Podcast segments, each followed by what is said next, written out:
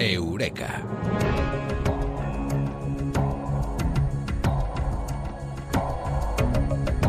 Con Francis Román Villatoro, el profesor de la Universidad de Málaga, físico. Francis, ¿cómo estás? ¿Qué tal, Bruno? Buenas noches. El gran Francis Román Villatoro, esta semana viendo su blog, el blog de ciencia de la Mula Francis, nos hemos enterado, entre otras eh, cosas, que nuestro cerebro, y vamos a desarrollar esta información, nuestro cerebro tiene una membrana, algo así como una barrera, que impide que las sustancias tóxicas, las eh, drogas, lleguen a su destino, pero hay algunas que rompen esa barrera y una de ellas es la cocaína, ¿no? Exactamente, el sistema nervioso central, incluido el cerebro y el cerebelo dentro del encéfalo, están protegidos de las diferentes sustancias eh, tóxicas por una barrera que se llama barrera hematoencefálica. Esta barrera está formada por células endoteliales del encéfalo que se acumulan en los capilares sanguíneos, pero que no existen en los capilares de la circulación normal por todo el cuerpo. La barrera hematoencefálica permite el paso del agua, de algunos gases y algunas moléculas solubles en lípidos, en grasas, por medio de difusión pasiva. Y también hay una serie de moléculas de transporte selectivo, que son proteínas en las membranas de estas células que permiten el paso de glucosa, aminoácidos y otras sustancias. Muy pocas sustancias incluidos muchos fármacos y medicinas, pueden atravesar la barrera hematoencefálica. Sin embargo, muchas drogas, sus moléculas, como la cocaína, que es el benzoil metil-edgonina, es un alcaloide cuyo origen es la planta de la coca, son capaces de superar esta barrera por difusión pasiva y llegar al encéfalo. Este alcaloide es altamente adictivo debido a que afecta al sistema de recompensa mesolímbico. En concreto, estimula la producción eh, del neurotransmisor dopamina que está asociado al placer y a la recompensa en el cerebro. En Occidente se popularizó gracias al padre del psicoanálisis, Sigmund Freud, a finales del siglo XIX, pero eh, en principio él lo propuso como un agente terapéutico, un analgésico, pero los riesgos para la salud de la cocaína obligaron a ilegalizarla a principios del siglo XX. La cocaína es una molécula anfipática, es decir, es una molécula que se puede comportar como hidrofílica, soluble en agua, o hidrófuga, insoluble en agua, y cuando viaja en la sangre, la cocaína se comporta como sustancia hidrofílica y aprovecha su afinidad por el agua para poder viajar fácilmente, pero para superar la barrera hematoencefálica, que es un entorno rico en grasas, eh, tiene que comportarse como una sustancia hidrófuga. Su capacidad anfipática es la que le permite a la cocaína atravesar esta barrera y llegar hasta el encéfalo y al cerebro. Esto quiere decir que si se atraviesa esa barrera, que si la cocaína lo hace, también lo pueden hacer drogas buenas, lo pueden hacer los fármacos, las medicinas, ¿no? Exactamente. El objetivo de muchos investigadores en farmacología es el desarrollar sustancias que, imitando a sustancias como drogas como la cocaína, sean capaces de llegar hasta el cerebro atravesando esta barrera. Esto realmente es complicado. Eh, el nuevo trabajo es un trabajo que ha sido realizado por investigadores de varias universidades europeas que han analizado en detalle los cambios en la estructura química atómica de la molécula de cocaína que le permiten atravesar esta barrera hematoencefálica de forma directa y efectiva, mientras que otras moléculas, por ejemplo muchos fármacos, no pueden hacerlo. El estudio se ha publicado en una revista, Physical Chemistry Chemical Physics, y entre los autores se encuentra un español, eh, Luis Carlos Pardo de la Universidad Politécnica de Cataluña, junto a otros colegas de la Universidad de Oxford y otros centros británicos y alemanes. Estos investigadores han utilizado una técnica que se llama difracción de neutrones, que permite desvelar la estructura atómica en detalle de una molécula cuando se encuentra en disolución. El estudio ha desvelado el secreto de las propiedades anfipáticas de la cocaína.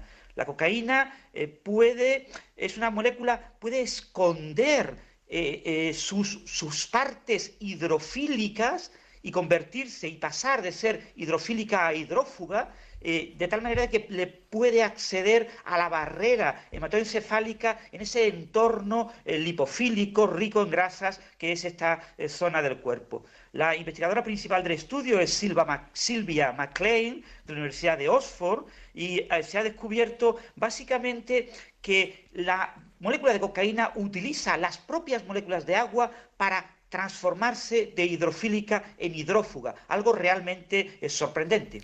He identificado también el problema y es que esa barrera eh, puede ser atravesada por la cocaína, también puede eh, fortalecerse esa barrera, que existan medicamentos y sustancias que nos ayuden a eso.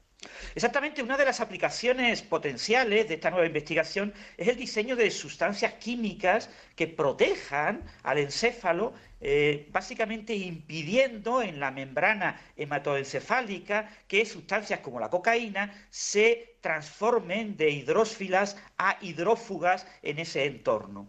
No parece eh, fácil eh, lograrlo todavía, este nuevo trabajo es un trabajo básicamente de lo que se llama investigación básica, pero lo sorprendente es que no sabíamos cómo ocurría esa transformación en la molécula de cocaína y ahora lo sabemos con bastante detalle. El secreto son los llamados puentes de hidrógeno, que son unos enlaces químicos muy sencillos, pero muy importantes en toda la química de la vida. Por ejemplo, son los eh, puentes de hidrógeno los responsables de mantener unidas las dos hebras de ADN de la doble hélice en nuestras células. Un enlace de hidrógeno básicamente es una fuerza atractiva entre átomos de distintas moléculas, uno de ellos un hidrógeno unido a un átomo muy electronegativo, que deja al protón del núcleo del hidrógeno sin el amparo, sin la protección del electrón, lo que hace que este protón se vea atraído por los electrones de otro átomo electronegativo de otra molécula. Algunas moléculas cambian de conformación química tridimensional en función del entorno en el que se encuentran. Por ejemplo, se hidratan enlazándose con moléculas de agua mediante puentes de hidrógeno. Esto es lo que se ha descubierto que hace la cocaína en un entorno eh, lipofílico rico en grasas. Básicamente la proteína tiene unos 17 átomos de carbono, 21 átomos de hidrógeno, un átomo de nitrógeno y cuatro átomos de oxígeno. Bien, tiene varios grupos carbonilos, es decir, enlaces dobles entre los átomos de carbono y oxígeno, que se pueden enlazar con hasta cinco moléculas de agua mediante puentes de hidrógenos. Estas moléculas de agua son enlazadas con un enlace bastante fuerte, que se acercan mucho a la molécula de cocaína, unos 4 angstrom, y se pueden localizar, eh, cambian, digamos, la estructura tridimensional de la, de la molécula y hacen como que aparezca una cavidad que le permite esconder a estas moléculas de agua eh, del exterior, del entorno. Gracias a ello, la la cocaína cambia de ser una molécula básicamente hidrofílica a una molécula hidrófuga y esto es lo que permite que eh, pueda atravesar la barrera hematoencefálica. Para realizar este descubrimiento se ha utilizado la fuente de neutrones británica, el sincrotón ISIS, ISIS, que se encuentra en el laboratorio Rutherford, Rutherford Appleton, y que eh, se ha utilizado para bombardear las moléculas de eh, cocaína en disolución con neutrones de alta energía. Para el análisis de los resultados de estos experimentos se ha utilizado un software por ordenador que ha desarrollado el investigador español Juan Carlos Pardo de la Universidad Politécnica de Cataluña.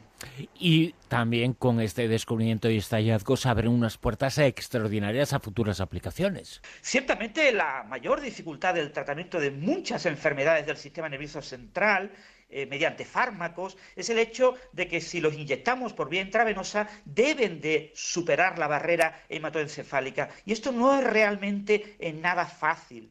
En las células endoteliales de esta barrera se encuentran todo un sistema de proteínas transmembranales, son proteínas que se encuentran en la membrana de estas células y que facilitan el transporte de sustancias. Muchas investigaciones eh, que han intentado vehicular fármacos hasta el cerebro han tratado de aprovechar estas proteínas transmembranales, pero eso es bastante difícil aprovecharlas desde un punto de vista farmacológico. Conocer el mecanismo en detalle de cómo logra hacerlo moléculas relativamente sencillas como la cocaína, permitirá emular este mecanismo en muchos fármacos y desarrollar nuevos fármacos que puedan atravesar la barrera eh, hematoencefálica sin necesidad de eh, aprovechar esas proteínas transmembranales que son bastante más complicadas de manejar o de lidiar con ellas desde el punto de vista farmacológico.